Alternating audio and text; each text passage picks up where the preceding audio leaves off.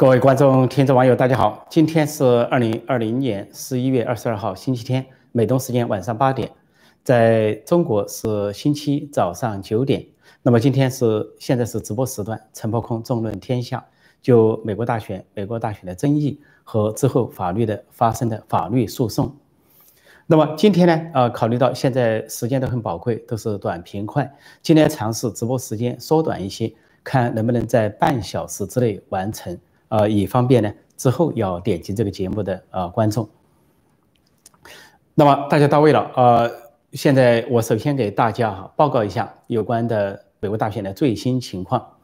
那么今天我用的标题是，呃，关键看点是宾州法律大战。现在宾州是非常兵家必争之地，可以说得宾州者得天下，失宾州者有可能失天下。有宾州呢，宾州呢有二十个选举人票。最新情况就在昨天晚上，我们在做直播的时候啊，呃，有一个联邦法官驳回了啊，川普阵营就是朱连尼律师团队的一个诉讼。这个诉讼说，宾州应该推迟认证或者是不要认证这个选票，因为宾州的选举是违宪的啊，其中就涉及到对不同的县有不同的标准。相对共和党管理的县和民主党人管理的县有不同的标准。另外，邮寄选票本身在没有修改宾州宪法的情况下就使用邮政投票是违宪的。那么，这个呃，联邦法官有一个保守呃自由派的左派的哈，就是左派的自由派怕引起误会，因为中国那边自由派指民主派，这边的自由派指左派。那么，左派的这个联邦法官呃布莱恩否定了这个判决，啊，否定了这个上诉这个诉讼。他否定的理由很简单，他是说这是没没完没了的猎巫行动，说是剥夺呃选举人的这个投票人的选举权。但是问题是，这个选举权和选票是合法的还是非法的？如果投票人和投的票是合法的，当然不能剥夺；但是如果投票人一人多投，或者死人投票，或者是不正常被人代投，那是不合法的投票人，还有不合法的选票。那么他拒绝，对吧？这里我插一句，我首先给大家介绍一下美国有多少联邦法官是怎么回事。联邦法官指的是中央政府一级，由总统提名、由参院批准的法官叫联邦法官。那么联邦法官在美国分三个层级，第一个叫地区联邦法官，有九十四个地区，全美五十个州分九十四个地区，一个地区有一个联邦法官，叫地区联邦法官。那么否定这个案子呢，就是。呃，管宾州这个地区的一个联邦法官布莱恩，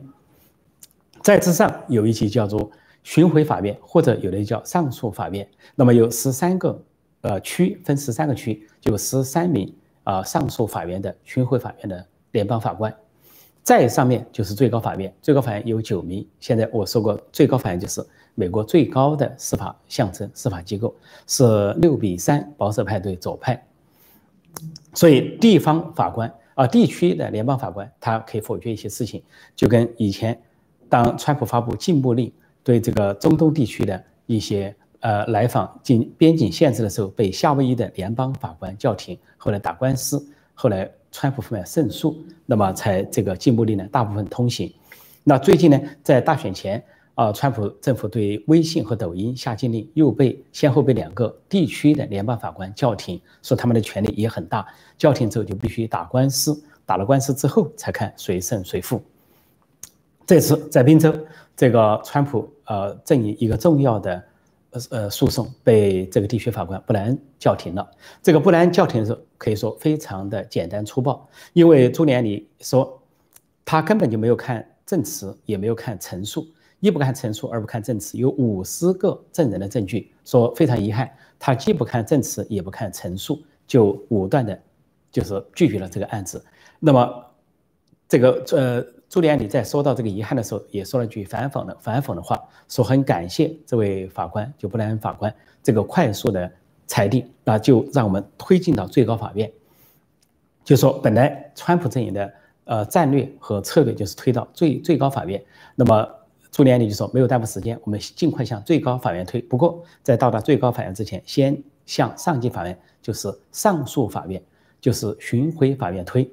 那么，这个上诉法院属于第三上诉法院或者第三巡回法院。那么，主管这个法院的最高法院一个大法官主管，前几天在分工，有呃是一个保守派的大法官，叫阿利托主管这个区。而阿利托不久前才下令呢，十一月三号晚上八点之后的选票要分离，就对宾州的选票。至于计不计算，另计，呃，计另另外要考虑是计算还是不计算那堆选票，但是要分离。如果要计算，也是要分离计算；如果不计算那些，啊，十一月三号晚上八点之后的选票就可能啊不作数作废。所以现在朱利安尼的团队呢，就快速推进到上诉法庭第三上诉法庭。鉴于我们看到布莱恩这个法官表现了明确的啊左派倾向，就是因为他是奥巴马提名、奥巴马任命的这个法官，呃，当时奥巴马任内任命的，他非常他完全站在了左派的立场，做出了一个政治判断，他的价值判断。那既然是左派的法官都如此的武断，不看证据、不看陈词就做出这样的驳回这个诉讼，那么。到了保守派法官身上，那就更不用客气了。保守派也应该根据自己的立场，根据自己的价值判断来做出自己的一个裁决。这是宾州，呃，那宾州的这个众议院还说，呃，众议院就共和党呃所掌控的众议院提出的要求就是两个，要么就是由无党派这些委员、这些呃议员来审审计选票，但是民主党人反对。另外，这个宾州的众众议院共和党。呃，主管的众议院，呃，占多数的众议院也提出由众议院来认定宾州的最后的选举决定，因为既然州务卿在违宪违法做了这个选举的安排，这是宾州的情况。那么在乔治亚州，都知道这两天乔治亚州要要补选两个参议员，呃，这个参议员因为不够半数的话，就要重新选择，一月初要投票。那么连彭斯副总统都到达那里为共和党的两名参议员站台。不过乔治亚州出现了特殊情况。那就是有有一种叫投资难民，有一个民主党有一个在初选的时候，呃，搞总统候选人叫杨安泽，大家记得，呃，英语叫 Andrew Yang，这个人就鼓励说从外州紧急调一些选民进来，他就鼓励从加州旧金山地区啊临时搬迁一些啊这个左派的支持者到乔治亚州定居，因为乔治亚州定居的条件很宽松，说临时进去、临时注册、临时成为选民。想成为民主党的这个加加强民主党的这个票源，但是共和党指出这是投资难民，这是一种不合法的行径，这是种另一种欺诈行径。说这个杨安泽这个馊主意啊非常糟。那么这个会不会对这次呃参议员的第二轮投票形成影响很难说。那么前面在总统投票中有没有构成影响也很难说。另外在乔治亚州现在啊这个川普阵营。呃，前两天这个有他们的律师提出啊，在乔治亚州要进行的诉讼是另外一种完全不同形式的诉讼。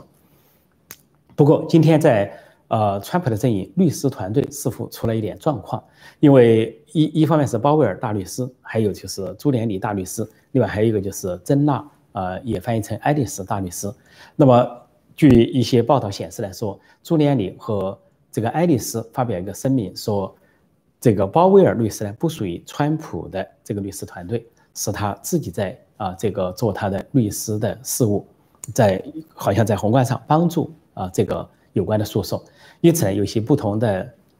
呃不同的这个着力点。那么另外我又看到一些消息说，鲍威尔律师啊有一些他的支持者在发信息说，啊鲍威尔律师并没有从川普那里领取啊律师费，因此呢一般都是他是自己在免费代理这个案件。代理这些诉讼，另外呢，就呼吁支持者呢给他一定的捐款支持。这件事情有点扑朔迷离，究竟是川普阵营的律师团队有一些分歧，还是说对一些事实的认定上有一些分歧？那么其中一个说，在乔治亚州，啊，共和党的州长、共和党的州务卿，那么他们呢，似乎在这个有行贿受贿的事情，这是鲍尔律师的指控，说关于那个投票机器的购买。啊，一点零六亿美元，他们是否有收回扣？似乎在这个上面有一些争议。那么现在排开不这个不说，川普阵营在乔州的现在要求是重新再 recount 重计选票，已经有一次重计选票手工的，但是发现了一些问题，但是川普阵营是不承认的，说没有排除非法选票。那么在十一月二十四号之前，川普阵营还有一次机会要求他们重计。因此呢，今天呢，川普阵营要求他们重计选票，但是前提还是排除非法选票，就是没有这个对邮寄选票进行签名对比的选票要排除在外。啊，那么据说监票委员会拒绝了川普阵营的这个要求，那这就会形成一个争执。但是这个州的州长，就是共和党的州长对周务清提出一个要求，说尽管认证这个选票，但是呢要审计，审计就是抽样审核，就是对一些邮寄选票看有没有比对信封上的签名进行抽样审核，以获得公信力，获得认证的合法性。所以乔州、滨州这个战场还在铺开。因为我今天考虑试一下用半小时来做这个直播，所以我就不多讲了，我就直接接收大家的提问，看看大家有什么提问。呃，这里有一个朋友说，鲍威尔被开除了吗？呃，现在不是鲍威尔的问题，而不是开除不开除，没有看到这样的概念哈，只是朱利安尼和爱丽丝律师发了一个声明，他们两人的一个联合声明，说鲍威尔不属于这个呃川普的和律师团队，似乎在一些事情上发生了分歧。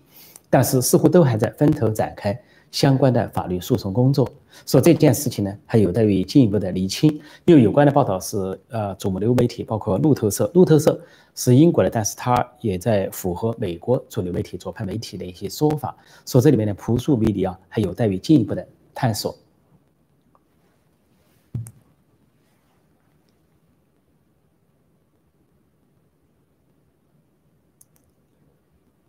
呃。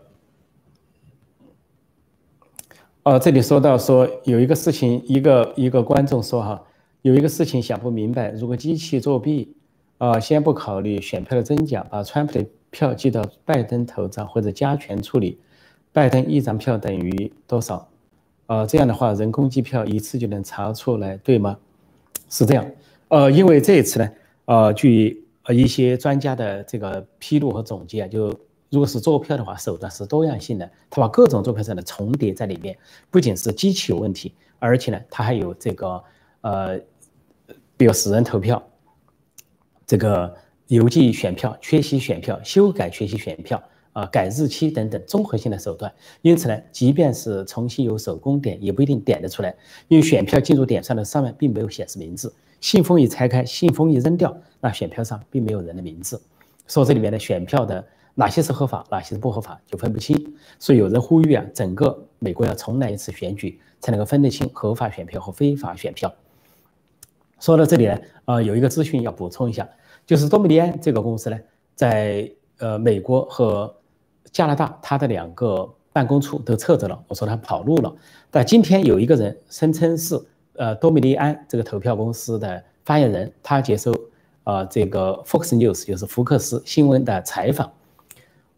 反对一切指控，说没有做这样，没有做那样，没有舞弊，没有这样，这样不可能，那样不可能，说了。但是这个人究竟是哪里的发言人？因为既然多伦多的办公室也没有没人了，在美国丹佛的办公室也没人了，究竟这个发言人是从哪里来的？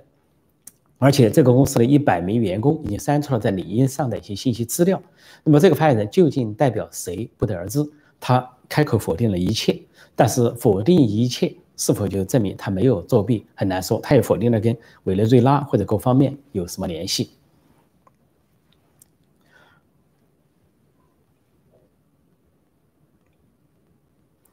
嗯，昨天关于这个问台湾办得好，美国办不好这个问题，我昨天已经回答了哈，我就不再重复了。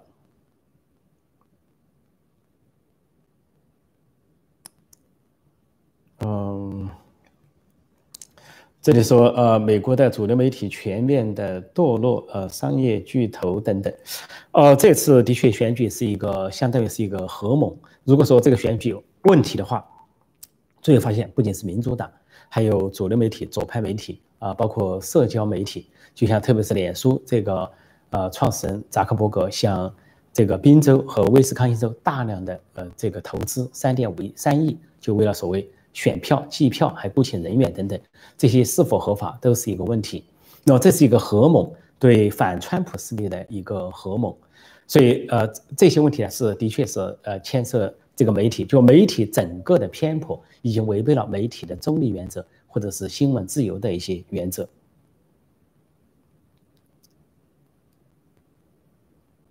好，对不起，看看啊，看看有哪些相关的问题。现在时间是八点十四分。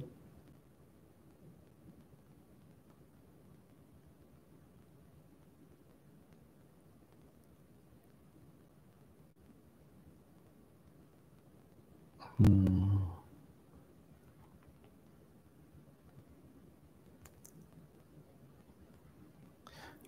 这个说索罗斯貌似参与了大选舞弊，很多人在跟他要钱。我昨天已经介绍了这个情况，一些参加黑名贵游行的人，啊，说是这个参加游行要发钱，没有收到钱的人在投诉这个索罗斯，搞得索罗斯很狼狈。这证明了索罗斯跟这件事情有关，就被他是左派金主，呃，黑命贵运动的背后金主，也可能是打砸抢一些活动的背后金主。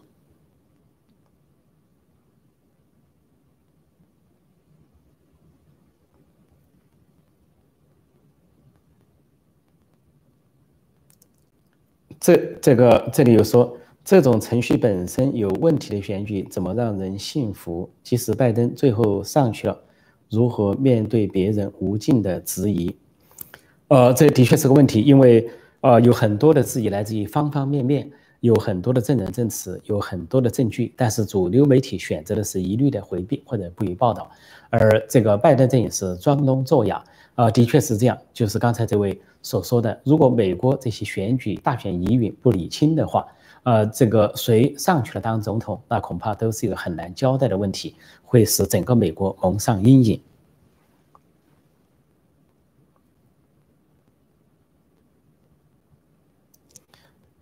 嗯。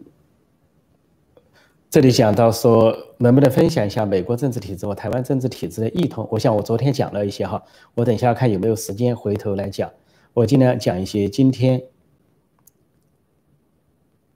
今天我今天再讲一些呃今天相关的一些话题。呃，很多人提到鲍威尔律师，鲍威尔大律师，我认为鲍威尔大律师啊是很正派啊，不管他属不属于川普正式的律师团队啊，他也没有收到这个川普这方面的这个付费。啊，但是如果说他的团队需要捐款的话，我希望美国的华人啊支持诉讼的华人还是支持他，说这点我表示支持。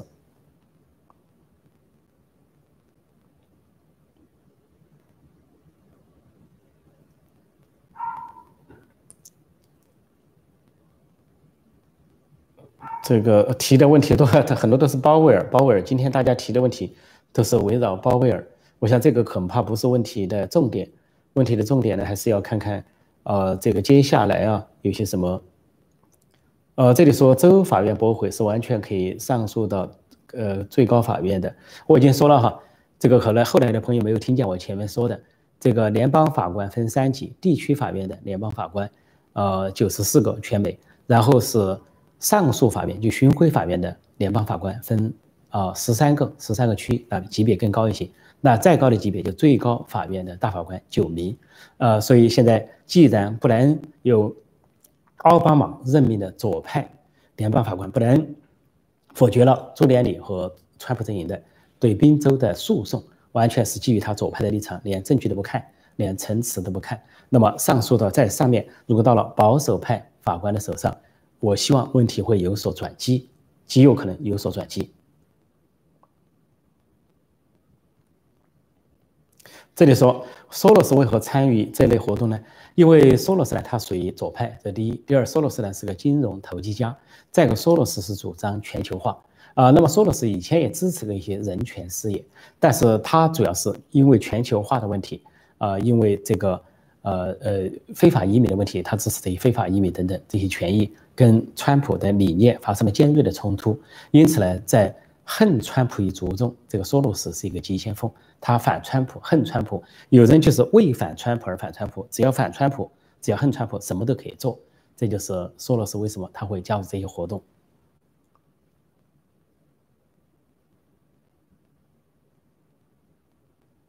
我再看看有哪些相关的事情哈，相关的提问，相关的提问。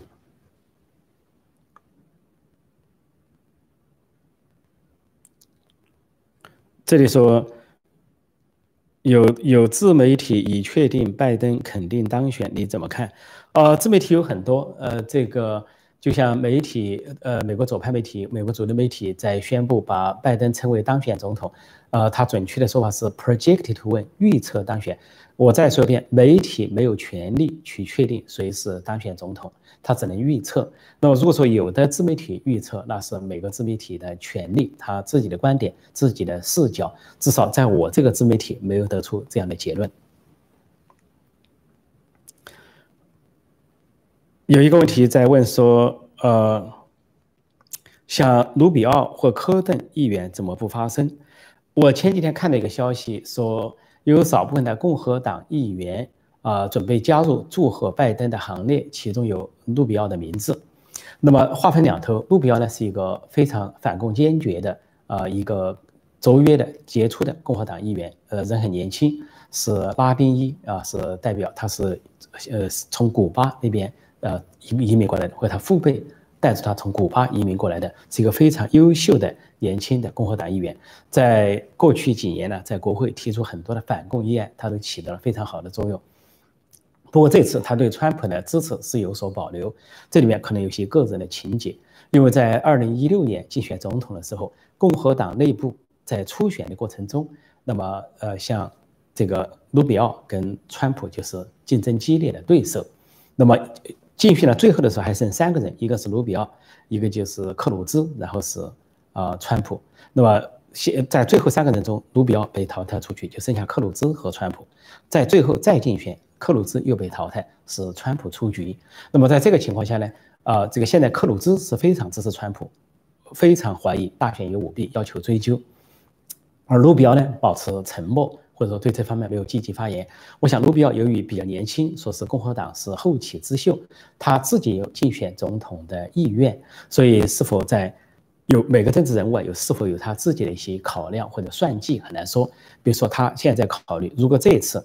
拜登赢了，那么再过四年在选举的时候，那么共和党要产生总统候选人，卢比奥认为他自己呢恐怕是相当有条件可以竞选。啊，这个共和党的总统，所以也许有这方面的考量，这是我自己的分析啊，不是一个结论。呃，所以他这次相对比较低调啊，沉默。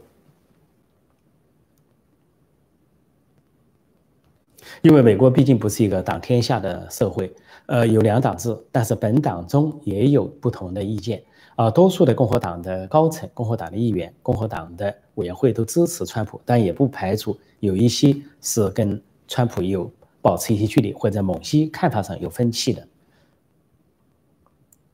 呃，这里说是还在讲鲍威尔，说鲍威尔被川普团队踢出，这个说法不准确。呃，只是说朱利安里和爱丽丝发表声明说他不属于川普的律师团队，但这个也有些自相矛盾，因为在不久前，大概一个星期前，川普有一个推文提到了，呃，一呃这个参与的。以一系列律师的名字，其中有朱利安里、有爱丽丝、有这个林伍德，也有鲍威尔的名字，所以这件事情呢，还是一个罗生门，可能最后还看看川普本人如何表态。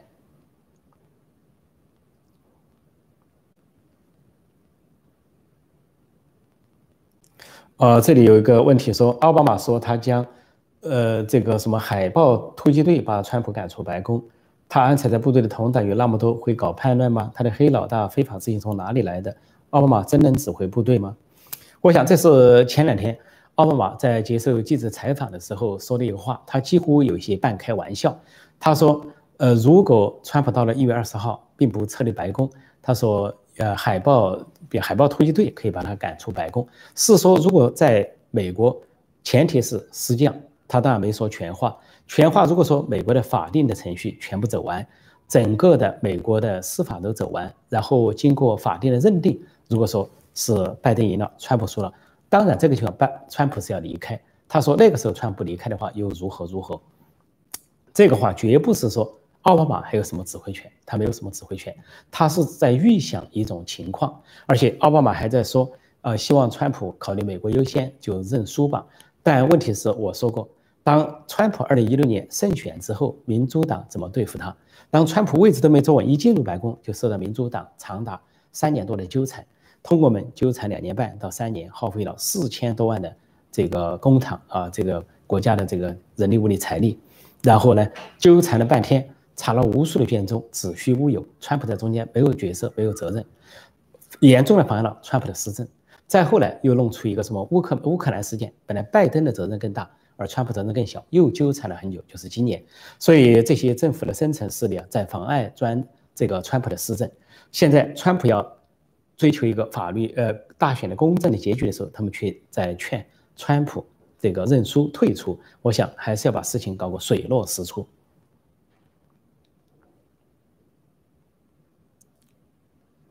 这里有一个说如何看川普说赢了这届再干四年，还有如何的川普的六四的态度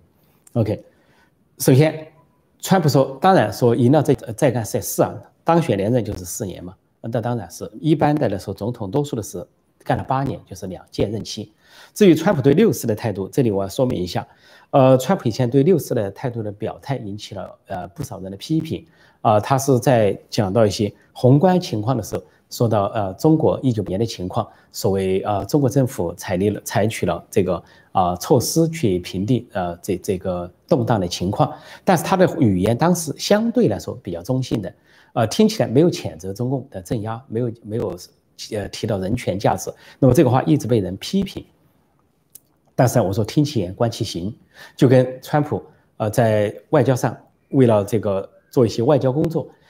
话语上称赞过习近平。啊，是他的好朋友啊，什么了不起，很伟大，又称赞过金正恩了不起，很伟大，是北能够把带带领北朝鲜走出困境等等，但是他实际的行动却是有力的打击了这个中共和北朝鲜，对北朝鲜他没有放松制裁而压制了啊，金正金正没有敢再敢搞这个核试爆，对中共是全面的压制，从贸易、科技各领域都全面的压制，所以从这个角度来讲。听其言，观其行，他真正的行动才是让中共最难受的。所以，中共在这方面现在是八点二十六分。中共啊，在这方面对川普恨得要死，可以说是呃恨得要命。呃，所以川普这呃这这个这个中共啊，才希望是拜登胜选，民主党当政，而不是川普胜选，川普继续当政。因为川普继续当政对中共来说是一场噩梦。所以大家要从观其行这个角度来看。啊，那么川普的态度是什么？就好像有人问他，如果中国攻打台湾怎么办？他说他在媒体接受采访，他不是现在不是我回答这个问题的场所，就我不会在媒体上回答这个问题。他说中共应该知道我会干什么。他说我不想说，我不想在这里说。那他的态度很强势。那么明天早上我会报道，呃，美东时间早上呃六点过会发布节目啊，报道川普最近采取的有力的举措。啊，支援台湾、声援台湾、声援西藏、声援西藏流亡政府等，都显示了川普政府打击中共的这个力度一点都没有减过，一直到第一任期的最后两个月都还在强势的出击。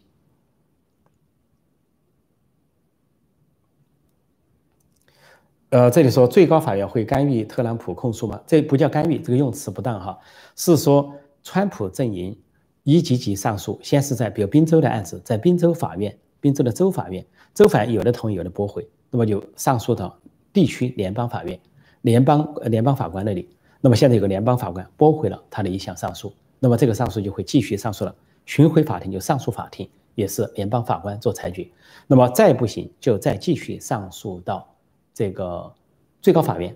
就是这个联邦最高法院九名大法官那里。说这是川普方面的战略，川普的律师包括朱利安女他们一再表示。他们的战略就是使案子尽快打到最高法院。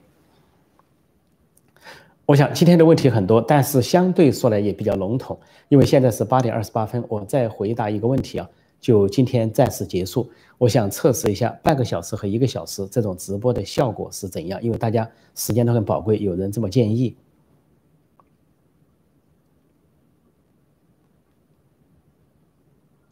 哦，我看这个。现在，台湾和美国的民主比较，我昨天晚上回答了。希望呃，需要得到这个问题答案的人呢，可以去再看一下我昨天对台湾民主和美国民主的比较。